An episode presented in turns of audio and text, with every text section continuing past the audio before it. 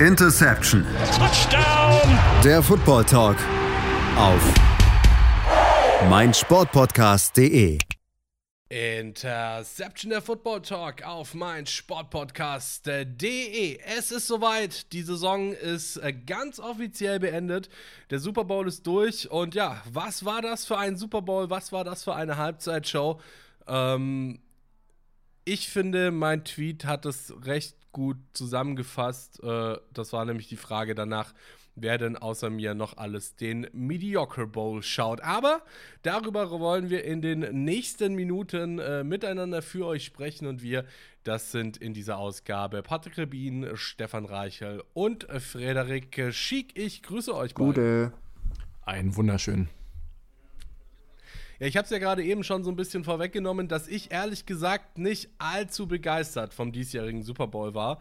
Ähm, es war so ein bisschen das, was Stefan und ich tatsächlich schon im Vorfeld des Super Bowls äh, irgendwie predicted hatten, dass es ein eher Low-Scoring-Game ist. Ähm, eine, ja, ich würde es jetzt auch tatsächlich gar nicht mal Defense-Schlacht nennen, weil es äh, in vielen Teilen auch einfach von, von dummen Fehlern gelebt hat, so äh, in, in beiden Offenses und auch durchaus in beiden Defenses. Ähm, am Ende haben es die Kansas City Chiefs gemacht. Äh, sie haben den Repeat geschafft, sind alter und gleichzeitig auch neuer Super Bowl Champion, nachdem sie die San Francisco 49ers in Overtime mit äh, 25 zu 22 besiegt haben. Und ähm, Stefan würde sagen, der Punkt geht an mich, oder? Jein, also ich, ich meine schon, du hast gesagt, dass die Chiefs gewinnen, aber meine Prediction war ja, wenn es ein Low-Scoring-Game wird, was ich jetzt immer noch davon ausgehen oder immer noch behaupten würde, äh, dann, dann könnten es auch die Chiefs werden. Aber ja, fair, ich gebe dir schon zum gewissen Grad den Punkt, dass du, dass du richtig getippt hast und ich falsch. Ja, also es war halt irgendwie, wie gesagt, ähm, ich habe auch tatsächlich während dem Super Bowl äh, noch in mehrere Gruppen geschrieben oder auch gesagt, ähm, dass ich tatsächlich genauso also meine, meine Prediction während, während dem Spiel war ein Walk-off-Touchdown in die Overtime für die Chiefs. Ähm, ein Walk-off-Touchdown in die Overtime für die Chiefs und dann ein Field Goal zum Sieg am Ende. Ich meine, so weit weg davon war ich gar nicht, wenn wir mal ehrlich sind. Es war dann halt nicht ein Field Goal, sondern halt ein Touchdown so. Ja, denn das Field Goal hätte ja auch nicht ähm, gereicht. Das Field Goal hätte nicht gereicht, das ist richtig. Ähm, aber ich glaube, ich war dann doch relativ close mit meiner Prediction, ähm, weil ich es halt eigentlich ja tatsächlich auch genau so irgendwie vorhergesehen habe nach dem Verlauf des Spiels. Frederik, ähm, wie gesagt, ich war nicht ganz so begeistert vom diesjährigen Super Bowl. Ähm, wie es denn mit dir aus? Also, wie hast du das oh, Spiel ich, da so wahrgenommen? Ich muss tatsächlich sagen, ich hatte zwar kein Pferd im Rennen, weil ich die 49ers wirklich nicht mag und die Chiefs gut. Es ist halt immer trendig, den, äh, ne, gerade den Top Dog zu hassen. Also damals waren es die Patriots, äh, jetzt sind es die Chiefs. Gut, ich hasse die Chiefs nicht. Junge, als ob du die Patriots nicht gehasst hättest. Natürlich, die habe ich gehasst. Ja, ganz klar. Gegen den Chiefs, äh, die Chiefs, denen stehe ich sehr neutral gegenüber. Aber ich muss tatsächlich sagen, ich fand das Game doch interessanter, als du es jetzt ähm, in, als du es jetzt hast äh, dargestellt. Das mag vielleicht auch ein bisschen daran liegen, dass als wir beide mal Football gespielt haben, du auf der offensiven Seite stehst und äh, ne, mit der O-Line und ich äh, spiele halt jetzt noch, ich bin Safety. Äh, von daher fand ich die Defense doch ganz interessant und auch die Leistung, die gebracht wurde. Äh, Gerade die Chiefs, die zwar schon die ganze Saison eine ziemlich gute Defense hatten, aber die hat noch mal ein Stück aufgedreht, äh, fand ich jetzt. Also super Coverage. Äh, die Secondary hat einen super Job gemacht, eigentlich fast die ganze Zeit, bis auf ein paar Plays, die du immer wieder hast gegen die 49ers. Und sie haben halt Brock Purdy konstant unter Druck gesetzt und ich fand, das war halt auch das Erfolgsrezept, wenn du da eben so einen Game Manager stehen hast, der gerade sein erstes Mal im Super Bowl steht. Setz ihn unter Druck und er wird schlechte Entscheidungen treffen. Und. Gut, aber ich meine, es war ja jetzt nicht nur, es war ja nicht nur Brock. Nee, Purdy. definitiv nicht. So, er hat also, jetzt auch kein wirklich schlechtes ich mein, Spiel gemacht. 23, 23 von 38, finde ich, kann sich sehen lassen. Gerade wenn du so alt bist wie oder so jung bist wie Brock Purdy, so unerfahren bist wie nee, Brock Purdy. Also ich will jetzt nicht sagen, dass er ein und, und dann diesen unfassbar wichtigen Spiel. Er hatte kein schlechtes Spiel, definitiv nicht. Aber man hat eben gesehen, wo seine Limits als QB liegen. Und ich würde sagen, was es jetzt am Ende war, dass ob es jetzt der Mist äh, Point, also der Mist, äh, der Mist Extra Point war von, von Moody, oder ob es tatsächlich einfach daran lag, dass Brock Purdy eben das tut, was Brock Purdy tut und nicht eben kein besserer Quarterback als, als, als das ist, ja. Das sei dahingestellt. Also ich fand ja. halt, dass ähm, Kyle Shanahan halt nicht richtig äh, reagiert hat. Man hat halt mhm. schon immer stärker gemerkt, dass halt die Chiefs weiter blitzen, weil es einfach dann doch immer wieder funktioniert hat. Und ähm, sie haben da irgendwie kein adäquates Mittel dafür gefunden, um den Blitz irgendwie zu kontern. Und man hat dann halt einfach auch gesehen, ich finde vor allem in der Overtime, dass halt dieses Playcalling von Shanahan schon insgesamt sehr konservativ war. Und mir ging es auch schon ja. Ende des vierten Quarters so, da war ja ähm, das Two-Minute-Warning. Ich glaube, es war Dritter und zwei oder Dritter und drei. Und dann, glaube ich, war es ja auch wieder ein Pass, wo die Chiefs geblitzt haben. Der dritte in Folge, glaube ich, sogar da, ja. Genau. Und mhm. ich habe es nicht ganz verstanden, warum sie zum Beispiel hier nicht laufen. Äh, schlimmstenfalls bekommst du auch nicht das First Down, was eben hier auch passiert ist. Aber oder ein Screen, die, ne? Ja, oder ein Screen, aber die, die Chiefs müssen halt dann ganz klar ein Timeout nehmen, weil sonst können halt die, die 49ers hier nochmal 40 Sekunden von der Uhr nehmen. War für mich auch ein bisschen unverständlich, vor allem wenn du dann halt in der Overtime dann auf einmal anfängst wieder Lauf, Lauf, Lauf, Lauf, Lauf und ja. ähm, ist halt schon gewisserweise schade, weil ich hätte es halt Kyle Shannon eben schon gegönnt. Das war ja für mich auch eine Haupt, einer der Hauptgründe, warum ich für die 49ers gestimmt habe oder mich für die 49ers entschieden habe in meinem Sympathie-Ranking. Aber ja, am Ende waren es halt dann wieder so kleine Fehlentscheidungen meiner Meinung nach, die jetzt halt schwer ins Gewicht fallen. In einem normalen Spiel würdest du halt nie über die reden oder bei Weitem nicht so extrem, aber im Super Bowl sind die natürlich nochmal viel, viel schwieriger und natürlich auch deutlich äh, kostspieliger.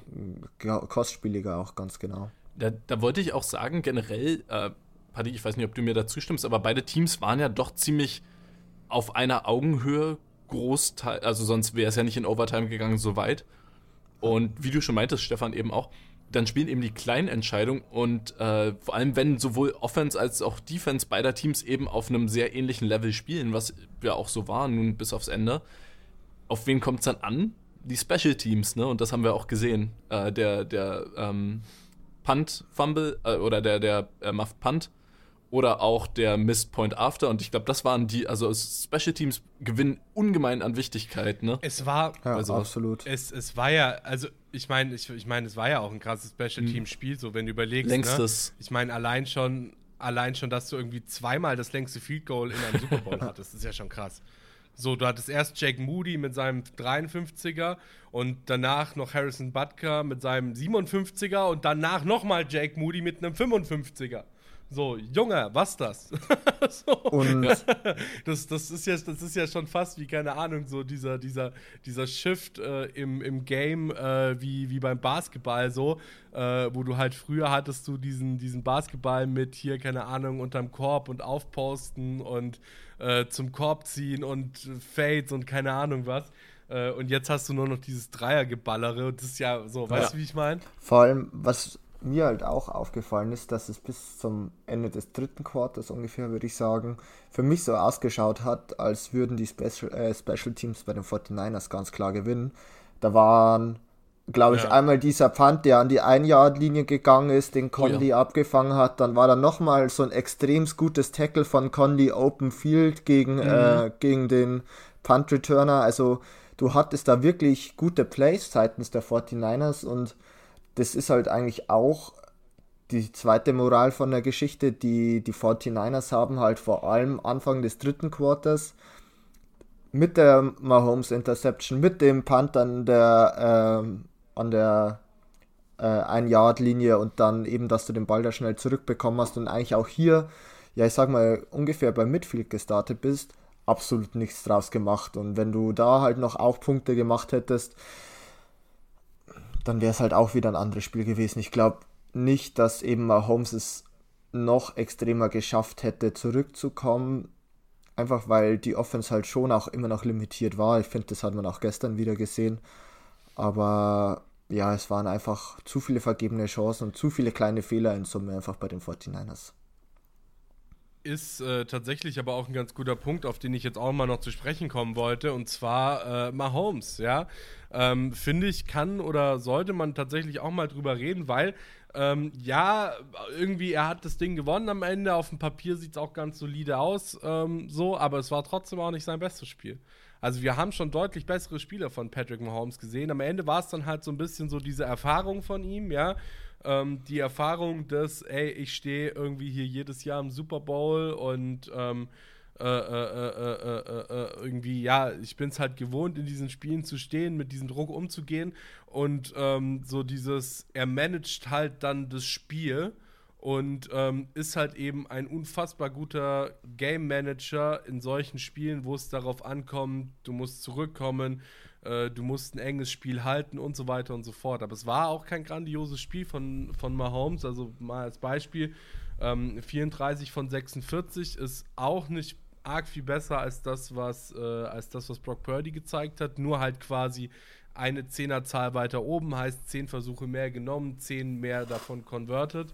Äh, für 333 Yards. Das ist ein ordentliches Stück mehr zu den 255 Yards. Was er ja aber auch machen ähm, musste, weil das Run-Game zum Beispiel mit Pacheco genau, lief ja genau, jetzt richtig. nicht so überragend.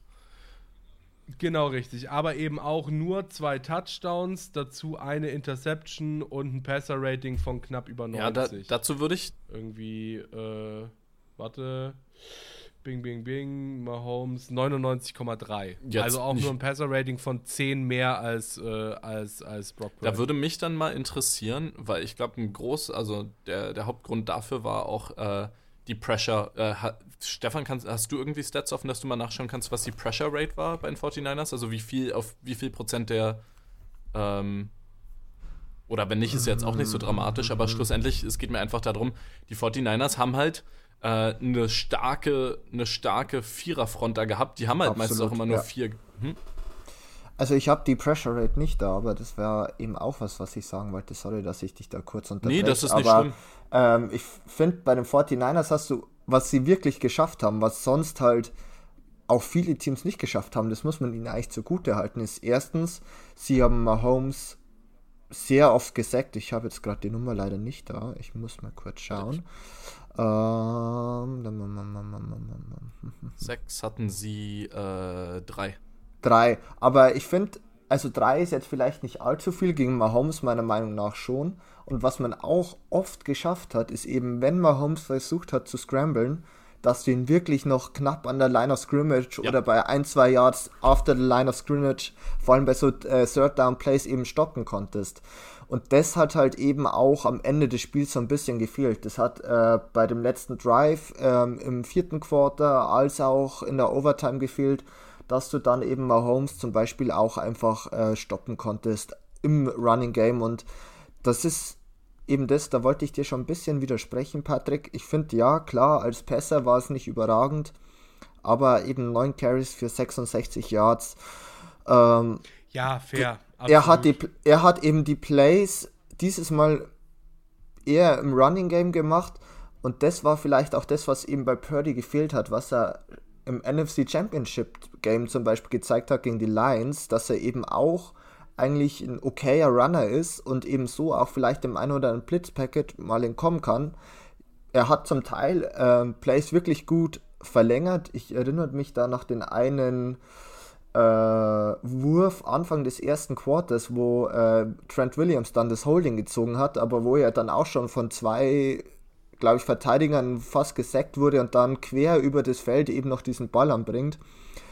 Aber da zeigt sich eben halt, dass Mahomes dann in so einer Situation einfach nochmal ganz klar abgebrühter ist und einfach die 49ers das besser, äh, nicht die 49ers, die Chiefs das besser ausgenutzt haben, um ehrlich zu sein. In rund 40 Folgen habt ihr mich jetzt schon sagen hören, I want to tell you about the Beatles. Ich habe euch die Geschichten zu ihren Alben und ihren Songs erzählt, euch ihre wichtigsten Wegbegleiter und Vertraute vorgestellt und natürlich die Orte, die für die Bandgeschichte eine wichtige Rolle spielten. Habt ihr die drei bisherigen Staffeln schon durchgehört? Nein? Na, worauf wartet ihr dann noch? Rein in den Podcatcher eurer Wahl und einfach mal losgehört. Und folgt gerne auch unserem Instagram-Kanal iwtty-Beatles Podcast. Aber das, aber aber ganz kurz, sorry, wenn ich da kurz reingrätschen darf. Ähm, aber das ist ja tatsächlich auch so ein bisschen das, was ich eben mit diesem Game Managing meinte. Das war ja, wie gesagt, das war nicht, nicht, nicht böse gemeint oder so, ja. Also es war jetzt kein, kein Slender gegen Mahomes an sich, sondern ähm, er hat halt im richtigen Moment das Richtige gemacht, was er tun musste, um dieses Spiel zu gewinnen. So, und dazu gehört dann halt eben auch, dass wenn er sieht, hey, okay, mein Running Game läuft nicht, ähm, mein Passing Game ist zugestellt, weil ich halt nur einen wirklich sehr guten Receiving-Spieler äh, habe mit Travis Kelsey ähm, und dann halt so ein paar, die man schon anspielen kann. Aber zum Beispiel ähm, Dings war ja auch immer zugestellt. Äh, mir fällt gerade sein Name nicht ein. Äh, einen Moment. Äh, Rashi Rice, genau, Rashi Rice war ja auch immer zu und so weiter und so fort. Also es war ja auch im, im Passing-Game nicht so einfach für, für Mahomes. Und dass er dann eben das erkennt und dann eben sozusagen seinen eigenen Körper einsetzt, indem er läuft und so weiter und so fort. Das ist eben genau das, was ich halt gemeint hatte mit, er ist der bessere Game Manager, er weiß, was er in welcher Situation zu tun hat um sein Team dann eben doch in die Nähe des Sieges zu bringen. So. Und das hat er gemacht, gar keine Frage. Also da bin ich auf jeden Fall bei dir. Ähm, ich fand es auch impressive, seine Läufe teilweise, gerade dann auch zum Ende hin, ähm, als es dann wirklich, äh, ich glaube, es war sogar ein vierter Versuch, ähm, als, er, als er geslidet ist, da hätte er sogar noch mehr rausholen können ähm, als der Safety ihm den Rücken zugedreht hatte und in dem Moment läuft er los. Aber das ist halt eben genau das, was ich halt sage, das ist die Erfahrung von Mahomes. Das ist die Erfahrung von Mahomes und dass er eben weiß, was es in welchem Moment braucht, um ein Spiel noch zu drehen, beziehungsweise um seinem Team dann in diesem Spiel den Vorteil zu verschaffen. Ja, was aber auch trotzdem wirklich, also nochmal doppelt für ihn spricht, wenn du dir auch die Plays anguckst, die er verlängert hat, wo er selbst gelaufen ist. Die 49ers schaffen es, richtig gut, teilweise auch nur mit vier Mann Contain zu spielen. Das heißt, du hast zwei Spieler, die wirklich, ähm, die wirklich in Außen contain, was ja eigentlich selten das Problem ist. Wenn QBs Yards holen, ist es ja meistens immer nicht über, nicht unbedingt über Außen, sondern es öffnet sich in der Mitte halt ein Gap. Und das hatten die 49ers konstant geschlossen. Sie hatten also konstant diese beiden Contain-Spieler rechts und links um Mahomes herum. Das heißt, er konnte nicht nach außen und hatten eigentlich konstant vor ihm auch immer noch einen Defensive äh, Tackle oder Nose also eigentlich war immer gut zu. Das heißt, was er da gefunden hat, war schon wirklich echt gut. Ähm, nur einmal war es ein Designed Run. Äh, der Rest, also seiner 66 Yards, waren, glaube ich, tatsächlich alles über Scramblen. Und das spricht, wie, wie ich eben schon erläutert habe, echt für ihn, weil es war nicht einfach. Die 49ers haben eigentlich einen echt guten Job gemacht. Ja. Und ja. Du musst auch bedenken, die 49ers haben vermutlich mit, äh, die, mit einem der besten Linebacker-Cores, mit, äh, ja, Gut, wobei das sieht man tatsächlich auch so ein bisschen in Statistiken. Also ich habe gerade eben mal so ein bisschen tiefer reingeschaut ähm, und ich muss ehrlich gesagt, oder, oder ich muss ehrlicherweise sagen, ich finde eine 25-prozentige ähm, bei den, also äh, äh, Third Down Efficiency Rate bei den Niners finde ich wirklich schlimm. Mhm. Ähm, und auch 47 Prozent bei den Chiefs finde ich jetzt nicht besonders gut. Wobei ich fand, das lag zum großen Teil gerade bei den Niners am Play Calling. Die Third Down Play Calls habe ich kaum verstanden. Also. Ja, und man hat halt in manchen Situationen das einfach dann auch nicht perfekt ausgespielt. Also mhm. ich äh, einmal müsste es, glaube ich, ein bisschen Overthrow gewesen sein von Purdy, wo eigentlich auch Brandon Ayuk äh, ganz frei ja. in der Endzone war. Oder auch Ayuk die, die Route nicht perfekt zu Ende gelaufen ist. Also du hast halt in gewissen Situationen einfach auch hier ist nicht optimal ausgenutzt. Und was ich noch ergänzen wollte, Frederik, du wolltest ja wissen, die Pressure Rate war bei 40%. Bei 22 ja. seiner 50 Dropbacks wurde Also gar nicht mal so extremst hoch, ne? Ja, was man halt schon sagen muss, ähm, wo sie ihn dann eben versucht haben zu blitzen, ist es halt auch komplett nach hinten losgegangen. Also ja. das hat halt Mahomes auch hier wieder dann einfach total abgebrüht ausgespielt. Also er war halt frei. Also so, ne, wenn, wenn sie geblitzt haben, dann hat dann, er sich halt, äh, dann hat er sich rausbewegt, ist aus der Pocket gekommen oder, oder von dem mhm. Blitz weggekommen und stand dann halt komplett offen. Naja, oder, also, oder ähm, das hat halt ja seine Hot Routes und seine, seine Checkdowns gefunden. Was halt das, und genau das fand ich war der Unterschied zwischen Purdy und Mahomes auch in dem Game. Äh, Mahomes wusste, wo seine, seine Hot Routes sind und seine, ja. seine Checkdowns und Purdy hat, war eben jedes Mal, wenn Pressure kam, wurde der Ball entweder irgendwie äh, noch getippt oder war incomplete oder overthrown. Also ja, ja ne? Genau.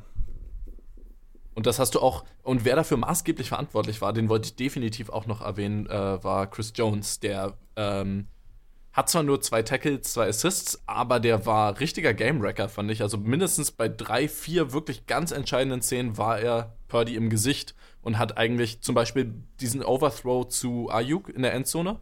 Mhm. Äh, ich schätze mal, der war ein Overthrow, weil Jones wirklich direkt vor, äh, direkt vor äh, Purdy stand und der nicht wirklich in seinen, in seinen Wurf rein, wie sagt man das, reinsteppen konnte. Ja, also könnte vielleicht sogar das letzte Spiel von Chris Jones als Chiefs gewesen sein. Wäre ein vernünftiges gewesen, um damit zu. um da an sich ein neues ja. Team wahrscheinlich zu suchen. Was mich mal interessiert, das Spiel hat ja für, die, für beide Teams ziemlich lange stagniert, für die Chiefs noch mehr am Anfang. Und wer da, davon ja ziemlich frustriert war, war Travis Kelsey. Ich weiß nicht, ob ihr die Szene gesehen habt, wo er Andy Reid sogar geschubst hat. Ja, also I don't know ich weiß nicht, was da los war. Ich meine, das war ja noch im ersten Quarter. Wenn du jetzt im vierten Quarter ja. vielleicht nicht äh, genug Receptions hast oder das Gefühl hast, okay. Ich glaube, die, die Szene, die dazu Plays geführt hat. Das war der Fumble von Pacheco, weil genau, da der Backup Titan auf war. Der Backup Titan war, war als Blocker oben und hat seinen mhm. Block verkackt und ähm, glaube war ja dann müsste entweder Fred Warner Probably aber ich glaube genau, sein. Noah Gray hat seinen, seinen, seinen Block verkackt ja. und äh, Travis Kelsey ist richtig wütend geworden, weil wenn er drin gewesen wäre. Dann. Ja, wobei, also ich glaube, die Situation muss man jetzt auch nicht so hochstilisieren, ehrlich gesagt. Ich meine, das ist jetzt so, ich weiß, also zumindest so wie ich das wahrnehme, ähm, ist Travis Kelsey jetzt keiner, dem das dauernd passiert.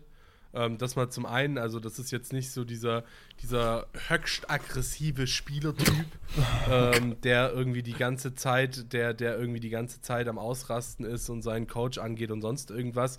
Ähm, und er hatte ja auch nach dem Spiel gesagt, also da hatte ich ein Zitat gesehen, ähm, dass er, dass er nach dem Spiel wohl gesagt hat, hey, äh, ja, das war ein Ding zwischen, zwischen Andy Reid und mir, das bleibt auch unter uns beiden. Äh, und äh, das, das schlägt jetzt keine, keine weiter größeren Wellen mehr, sage ich mal so. Also ich glaube, dass das wirklich so eine Situation ist. Ja, sie war da. Ja, sie sah nicht gut aus, nicht in dem Moment und auch jetzt im, äh, im, in, in, der, in der Nachschau äh, auf das Ganze nicht. Ähm, aber ich meine, das ist halt immer noch der Super Bowl. Das ist das größte Spiel, in dem du irgendwie stehen kannst. Und ähm, wenn du halt der klare Nummer 1 äh, Tight End bist äh, und dann ein anderer Tight End, während du nicht drin bist, während es schon sowieso nicht läuft beim Team, dann auch noch einen Block verkackt, der dann in einem Fumble resultiert oder in ein Fumble resultiert, dann kann ich es ehrlich gesagt auch so ein bisschen nachvollziehen, ähm, dass dann vielleicht mal so ein bisschen die Pferde durchgehen und, und er halt ein bisschen wütender wird. Ähm, also, wie gesagt, ich glaube, wir müssen das nicht zu sehr. Ich finde, interessant hätte ich es gefunden, wenn er äh, Taylor Swift einen Antrag gemacht hätte. ähm, dann hättest du so nach. Junge, die sind seit drei Nee, natürlich. zusammen. Ja, es gab ja Spekulationen. Ich habe auch nicht damit gerechnet, aber ich dachte mir so, äh, vielleicht ist er einfach wütend, weil er will dieses Game unbedingt gewinnen, um diesen Antrag zu machen. nee, ich denke auch, äh, Junge, Junge, wo man aber sagen muss, äh, wenn die Chiefs verloren hätten, denke ich, hätte diese Szene, wäre die vielleicht ein bisschen mehr zum, ba äh, also hätte, würde die mehr Beachtung kriegen jetzt, oder? Mm, probably, ja. Ja ja. Ja, aber klar, das war einfach ein bisschen eine emotionale. Ja, es, es kommt, es kommt, es, es kommt, also ich finde tatsächlich, es wäre auch noch so ein bisschen drauf angekommen, wie die Chiefs verlieren.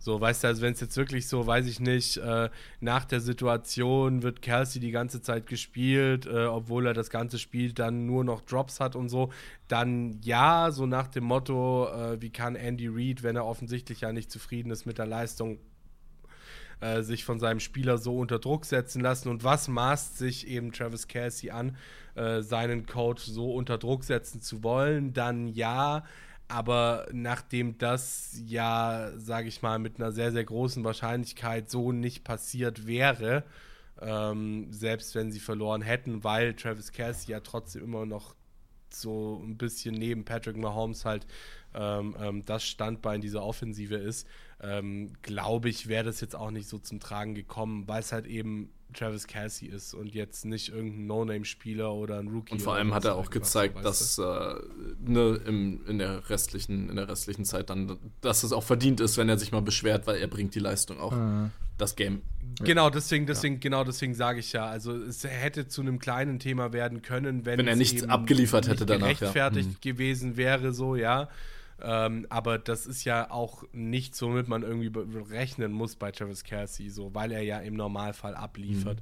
Mhm. Äh, oder zumindest, wenn er schon nichts exorbitant Großes macht, dann zumindest seine normalen Plays nur abliefert. Ja. Was, ja, hast du noch was, Stefan? Ja, wenn ich noch kritisieren wollte, wäre Steve Wilkes gewesen, den Defensive Coordinator der 49ers. Mhm. Und zwar, was mir aufgefallen ist, ist, dass diese Flats von den 49ers katastrophal verteidigt wurden.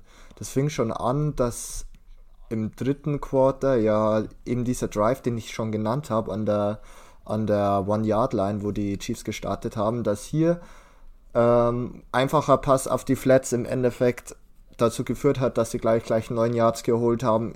Klar, da sind sie zwar auch nicht weit gekommen, und das haben sie ein paar Mal exposed im dritten und vierten Quarter. Und dann war einfach, ja, ich glaube, der Play-Call relativ einfach, was du dann eben mit deinem letzten Play äh, machen möchtest. Und zwar einfach irgendwie einfacher Pass, Outroute, in die Flats raus. Und ja, äh, für die, für die Leute, die jetzt äh, sich nicht mit der Terminologie so perfekt auskennen, Flats ist also bezeichnet man als die Zone, an beiden Enden, also rechts und links des Spielfelds, äh, die nah an der Line of Scrimmage ist, also genau. also kurze, kurze Routen rechts und links, am Rand rechts und links. Genau. Und das, äh, ja, insgesamt war, war finde ich, die, also wie gesagt, ähm, Pressure war okay, meiner Meinung nach, vor allem natürlich mit, also mit einfach mit der ganz normalen Defensive Line, mit, äh, mit ihren vier Leuten. Aber manchmal waren da schon irgendwie auch so komische, komische Calls dabei und ähm, einmal hat ja auch sogar Shanahan dann das Timeout genommen, weil er den Call von Wilkes nicht gut gefunden hat, wo die, glaube ich, irgendwie alle genau äh, beim First Down eben versucht haben, das zu verteidigen und underneath alles frei war und I'm sorry, aber du hast einfach gesehen, was einfach ein Rashid Rice, was eben auch ja. einfach immer noch ein Travis Kelsey und halt auch äh, vielleicht von mir aus ein Pacheco, ähm, wenn der irgendwie auch einen Ball äh, fängt, eben dann in Yards after Catch machen kann. Dann brauchst du nicht an der, an der, äh, an der First Down Line irgendwie das verteidigen und oder besser gesagt an den Sticks verteidigen, sondern musst halt versuchen, dass du einfach diese Tackles früher setzen kannst. Ja war auch von ihm nicht best, mein, perfekt ja gecallt. Also und so, sowas kommt halt auch drauf an, weil auf der anderen Seite musst du ja sagen, ähm, der Defensive Coordinator der, der Chiefs, äh, ich will den Namen jetzt nicht aussprechen, weil ich es selbst falsch mache, aber ähm, deutlich besser gecallt. Aber ich meine, das war auch schon die ganze Saison über klar, dass er irgendwie so der heimliche Star einfach dieser Chiefs, des Chiefs-Teams diese Saison ist. Uh, Span Spagnuolo. Steve, ja, genau. Steve Spagnolo. Genau. Ja, genau. Ja. Ähm, ja, wobei ich muss auch noch dazu sagen, also ich weiß nicht, weil ich meine, wir haben ja jetzt auch ähm, schon, schon öfter heute über Pacheco geredet. Ähm, es war jetzt auch kein super schlechtes Spiel von Pacheco. Also das muss man, glaube ich, auch dazu sagen. Habe ich zumindest wobei, jetzt nicht so wahrgenommen. Also er konnte nicht viel. die ein oder andere. Er, er, konnte nicht viel mehr machen ähm, mit dem, mit dem, was gecallt wurde, glaube ich. Weil die 49ers haben naja, halt immer bei den Runs eigentlich die Line of Scrimmage gewonnen und da, da war es war nie viel zu holen. Ich wollte ja, ich wollte mich gerade sagen, das ist genau der Punkt. Ähm, also das würde ich tatsächlich eher der O-Line der, der Chiefs ankreiden, ähm, weil Pacheco eben einfach nicht mehr machen ja. konnte. Also er hat in seinem Rahmen oder im Rahmen des ihm Möglichen hat er ein ganz ordentliches Spiel abgeliefert so. Ähm, aber es war halt einfach nicht mehr drin, weil die O-Line eben nicht gut funktioniert hat und weil halt die äh, D-Line äh, der, der San Francisco 49ers, beziehungsweise dann die Blitzes und so weiter, ähm, weil die eben sehr, sehr gut funktioniert haben und ähm, dann dir eben auch die, die Löcher für deinen Running Back stopfen. Ich meine, das hast du ja auch teilweise gesehen, ähm, wenn es dann irgendwie, keine Ahnung, wenn es darum ging, Third Down äh, oder, oder sogar Fourth Down oder so, ähm, dann, dann hat das nicht besonders gut funktioniert bei den Chiefs, wenn sie gelaufen sind. A, weil es halt alles ausrechenbar war und weil du halt eben einen, äh, einen Kyle Shanahan irgendwie an der gegnerischen Sideline hast, der an sich einen relativ oder einen sehr hohen Football-IQ hat so. Ähm, und auf der anderen Seite eben, weil die Defense dir da sehr viele Möglichkeiten auch einfach weggenommen hat. Ich muss schon auch sagen, dass ich finde, dass sie Pacheco ein bisschen falsch eingesetzt haben. Das war ein Gefühl kaum oder nur Inside Sound Runs. Ja, ja, also ja. immer nur für alle, die sich nicht so gut vorstellen können, durch die Mitte. Und was bei Pacheco einfach schon immer angekreidet wurde, war seine Vision. Also wo ist die Lücke in der Mitte? Und wenn du nach außen Zone läufst und Zone Runs hast, hast du hier einfach einfachere, vorgegebenere Wege, wo du eben schneller schaffst, im Endeffekt dann ja tief, sage ich mal, oder äh, weiter zu kommen. Und das war eigentlich gefühlt gar nicht der Fall. Es kam kaum Pitches, es kam kaum irgendwie Outside Runs, irgendwie in Oder dem du Power Runs einfach irgendwie, Spiel, also wo die Gap gecallt ist, ne? Genau, sondern es war immer wirklich Inside Zone und das haben halt die äh, 49ers komplett zunichte gemacht, um ehrlich zu sein. Ähm, das wäre vielleicht sogar vom Playcalling bei den Chiefs her so der größte Kritikpunkt, dass sie Pacheco meiner Meinung nach nicht richtig eingesetzt haben. Aber auch sowas ist jetzt im Nachhinein vollkommen egal. Die, hat, die haben den Super Bowl gewonnen und da wird sich jetzt auch keiner ja. mehr drum beschweren, dass Pacheco falsch eingesetzt Vernimmt sich, was man will, dann wilde Gerüchte entstanden. Fast nichts davon stimmt. Tatort. Sport. Wenn Sporthelden zu Tätern oder Opfern werden, ermittelt Malte Asmus auf meinsportpodcast.de. Folge dem True Crime Podcast, denn manchmal ist Sport tatsächlich Mord. Nicht nur für Sportfans. Und ich glaube, auf Seiten der 49ers kann man zusammenfassend eigentlich ganz gut auch sagen, sie hatten auf sowohl Offense, Defense als auch Special Teams nirgendwo ihren besten Tag, ne? Also. Nee. Ja, und können stimmt. wir mal, das ist mir noch ein Anliegen, über die mit Abstand dümmste Verletzung in recent Memory reden. Junge, ich, es, eigentlich Greenlaw. lacht man ja über sowas nicht, aber ich muss, ich, als ich die Szene gesehen habe, habe ich gelacht, einfach weil es so dämlich war. Also ich muss sagen, als ich die Szene gesehen, als, als ich die Szene gesehen habe, ist mir direkt mal einmal durch mein Knie durchgezogen, ähm, weil ich es ehrlich gesagt so ein bisschen nachvollziehen kann. Ich hatte äh, vor einem Dreivierteljahr ungefähr eine ähnliche Verletzung tatsächlich beim Basketball. Ähm, da hatte ich den Ball in so einem Seiteinwurf äh, quasi genommen ähm, bin gerade losgelaufen und im zweiten Schritt, nachdem ich den Ball äh, vom Inbounds-Pass bekommen habe, äh, ist mir die Kniescheibe komplett äh, durchgeballert so. Ähm, das ist halt, ja, klar, es ist irgendwie, es ist irgendwie unfortunate so, aber. Bei ihm war es die Achillesferse, ne? ähm, äh, ach, also Er kann Achilles. halt, ja, ja, genau, bei ihm war es die Achilles, richtig. Ähm, aber, aber du kannst halt auch nichts dafür irgendwo, weißt du, wie ich meine? So, also es ist halt so, es ist halt unfortunate, aber es passiert aber halt wenn du einfach, einfach nur aus, aus so einer leicht aus einer leicht knienden Position lossprinten willst und dabei reißt dir die Achillessehne, ich, ich weiß nicht, ob das ob das so für die Fitness naja, oder die, ja die Gesundheit spricht dann in dem Fall gerade. Ja, klar, aber ich meine, er hat ja trotzdem keinen kein Impact drauf gehabt. So, weißt du, wie ich meine? Das war halt einfach sein Körper. Ja, gesagt, natürlich. er hat jetzt nichts falsch gemacht, so. aber ähm, und deswegen finde ich es halt schwierig, dann irgendwie darüber, darüber sich lustig zu machen, so in Anführungszeichen. Ähm, weil wenn der Körper halt irgendwie sagt, und ich meine, das ist ja bei Profisportlern, hast du das ja oft, dass einfach der Körper aufgrund der hohen Belastung und so weiter irgendwann sagt, tschüss, äh, das war's, ich habe keinen Bock mehr äh, fürs nächste Jahr oder so. Ähm, so und deswegen, keine Ahnung. Also ja, natürlich war es im ersten Moment irgendwie, irgendwie lächerlich, äh, wie er da, wie er da aufs, aufs Feld äh, laufen wollte und dann direkt liegen geblieben ist so. Ähm, aber irgendwie so im zweiten Nachdenken darüber ist es halt so, ja, mein Gott, ähm, Körper hat halt gesagt, nein. Also, ich weiß nicht. vielleicht, vielleicht wird da irgendein Athletics Trainer gefeuert, jetzt über die Offseason bei den 49ers. Gucken wir mal. Irgend, irgendeine, irgendeine äh, wie sagt man das im Deutschen? Ähm, um Bauernopfer. Bauernopfer, genau, ja. Ich ja. dachte gerade an Scapegoat im Englischen. Hm. Ja, fair, natürlich. Aber das bringt mich tatsächlich auch so ein bisschen, so ein bisschen zu meiner nächsten Frage oder zum, zu meinem nächsten kurzen Abschlussthema, äh, über das ich gerne noch kurz mit euch diskutieren wollen würde. Ähm, wenn du schon sagst, in der, äh, in der, in der Offseason werden sie irgendeinen Scapegoat, irgendeinen Sündenbock finden, den sie feuern äh, im, im Athletik-Staff so. Ähm, mich würde jetzt mal noch ein bisschen interessieren, wie es für beide Teams weitergeht, beziehungsweise wie es für beide Teams weitergehen muss.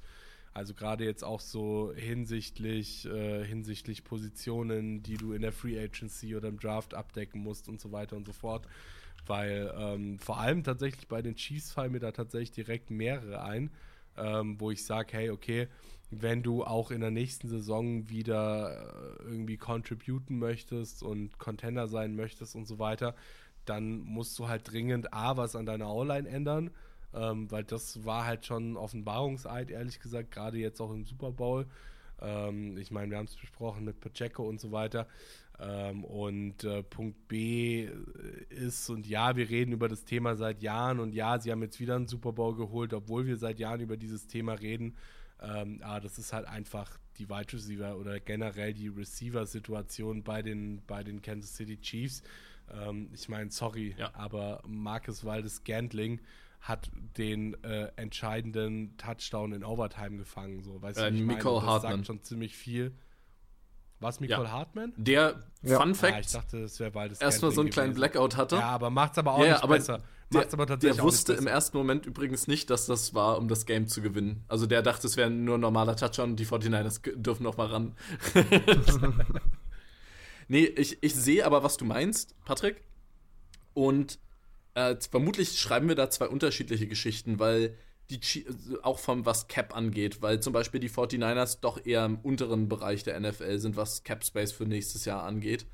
Und also sind im, äh, ich glaube sogar im negativen Cap Space Jahr sind sie. Und die Chiefs ähm, eher im oberen Drittel oder in der oberen Hälfte. Also können wir damit schon mal ganz gut abschätzen, wie, wie das laufen wird. Und bei den 49ers sind jetzt teilweise, also das Chiefs-Team ist noch ein Stück jünger, glaube ich, durchschnittlich als das 49ers-Team.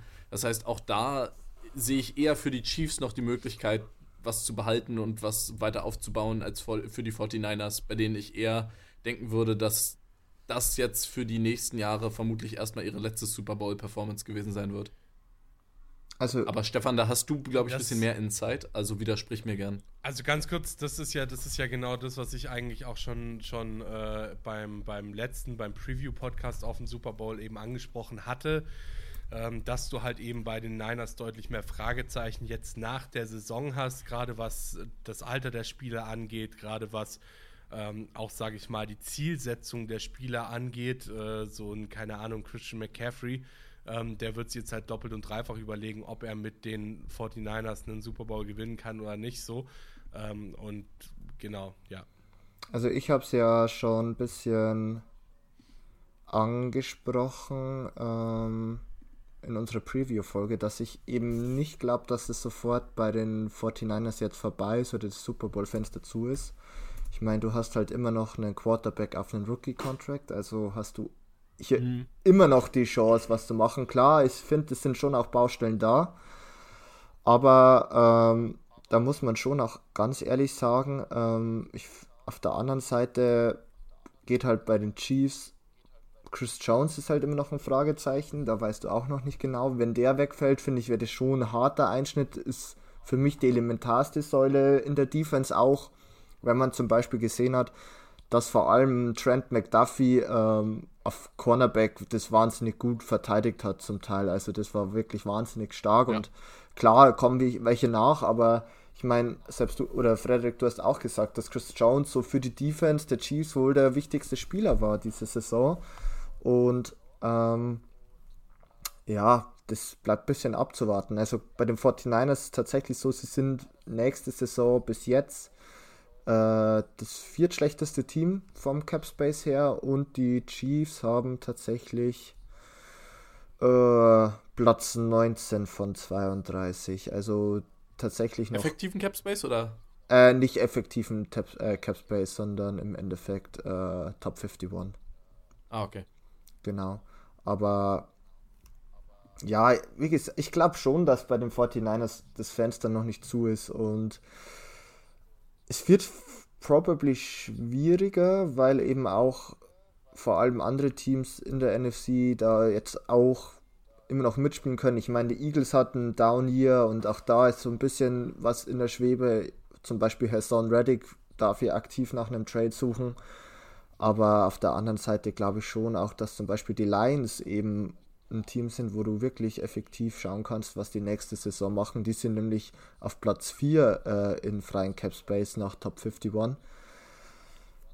Ja. Ich, ich würde schon sagen, die 49ers spielen immer noch oben mit, vor allem mit Shanahan, ähm, der zwar nicht sein bestes Spiel gecallt hat, aber ich meine, paar gutsy Plays waren dabei, zum Beispiel eben dieses Trick Play auf, ja. äh, von Jawan, auf Jawan Jennings oder von Jawan Jennings und zu ähm, McCaffrey. Zu McCaffrey, genau. Und ähm, auch so, finde ich, hat es vor allem im ersten und zweiten Quarter eigentlich echt gut gemacht. Es war halt natürlich schade, dass McCaffrey vor allem im ersten Drive gefummelt hat, aber sonst war für mich der fast perfekt durchgecallt, um ehrlich zu sein. Aber um ein finales Statement zu geben, ich glaube, dass wir mit beiden Teams auf jeden Fall wieder in den Playoffs rechnen dürfen und dass beides wieder Anwärter sind. Ja, Paddy, wollen wir noch ein paar abschließende Worte zur Halftime-Show finden? ich weiß nicht, ob ich das will, ehrlich gesagt. Also. Das, ja, ich war dieses Jahr auch vom Line-Up nicht ganz so überzeugt wie in vergangenen Jahren. Asher hat jetzt für mich nicht so den Legendenstatus gehabt, wie beispielsweise, wen hattest du die letzten Jahre, Rihanna oder auch mal Lady Gaga oder so da. Oder auch Eminem, Do äh, Dr. Dre und Snoop Dogg. Also, das, das waren ganz andere Namen, fand ich, jetzt verglichen mit Asher.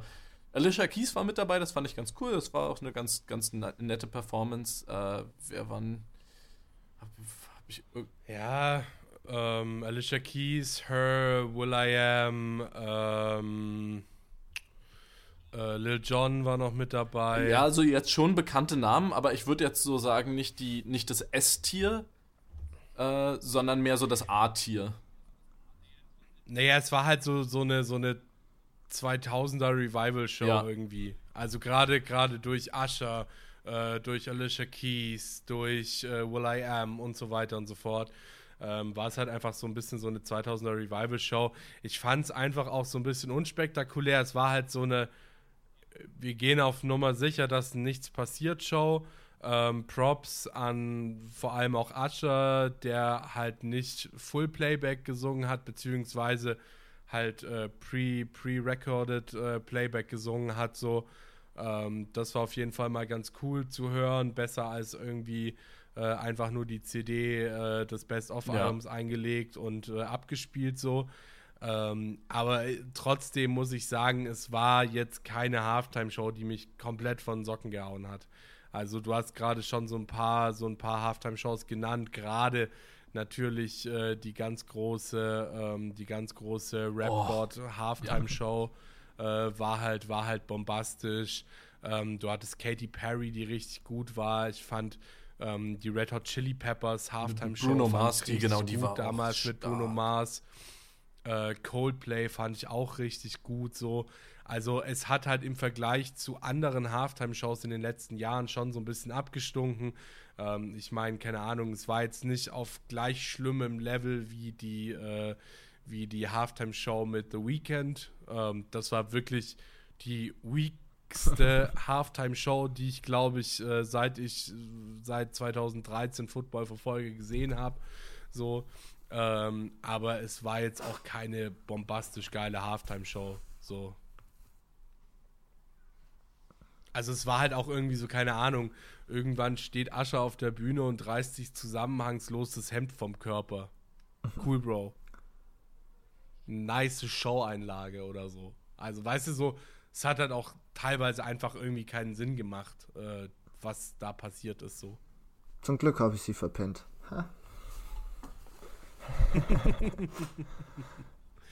Entschuldigung, das ist doch das Wichtigste an diesem ganzen Event. Stimmt. Ich muss ehrlich zugestehen, ich habe sie mir auch erst dann danach angeguckt. Ich habe sie auch nicht live gesehen gehabt. Oh, oh. oh. oh ich glaube, wir werden ich, lieber schnell den Podcast. Hatte, äh, Alicia Keys hat einmal eine, und sowas, eine Note gesungen, aber das fand ich tatsächlich, ich habe es mir angeschaut, es war auch kaum bemerkbar, aber das fand ich tatsächlich, genau wie du meintest, eher authentisch, weil es diese, dieser reine Playback, äh, dieser reine Playback ist, ist halt, halt ja so, also ich kann damit halt wirklich gar nichts anfangen und dann habe ich lieber mal eine schiefe Note, die ist mir zum Beispiel so, also ich habe die Halftime-Show jetzt auch nicht aktiv und oh, ich muss da jetzt hingucken, weil boah, ist die Halftime-Show, So, die lief halt auch eher nebenbei, sage ich mal. Ähm, und da ist es mir zum Beispiel gar nicht aufgefallen. Also da ist mir positiv eben aufgefallen, dass eben das Playback nicht so komplett playbackig war. Ähm, aber mir ist es eben auch nicht aufgefallen, wenn jetzt mal irgendwie, weiß ich nicht, bei Alicia Keys eine schiefe Note zwischendrin vorkam oder so. Ähm, deswegen fand ich das jetzt nicht so wild, ehrlich gesagt. Aber gut, Stefan, äh, du hast einen guten Punkt gebracht. Ich glaube tatsächlich auch das Wichtigste zum Super Bowl ist gesagt von uns. Ähm, wir verabschieden uns hier als Podcast mal in eine ganz kurze Pause und dann geht es auch bald schon weiter, weil nach der Saison ist, äh, ihr wisst es, äh, vor der Saison.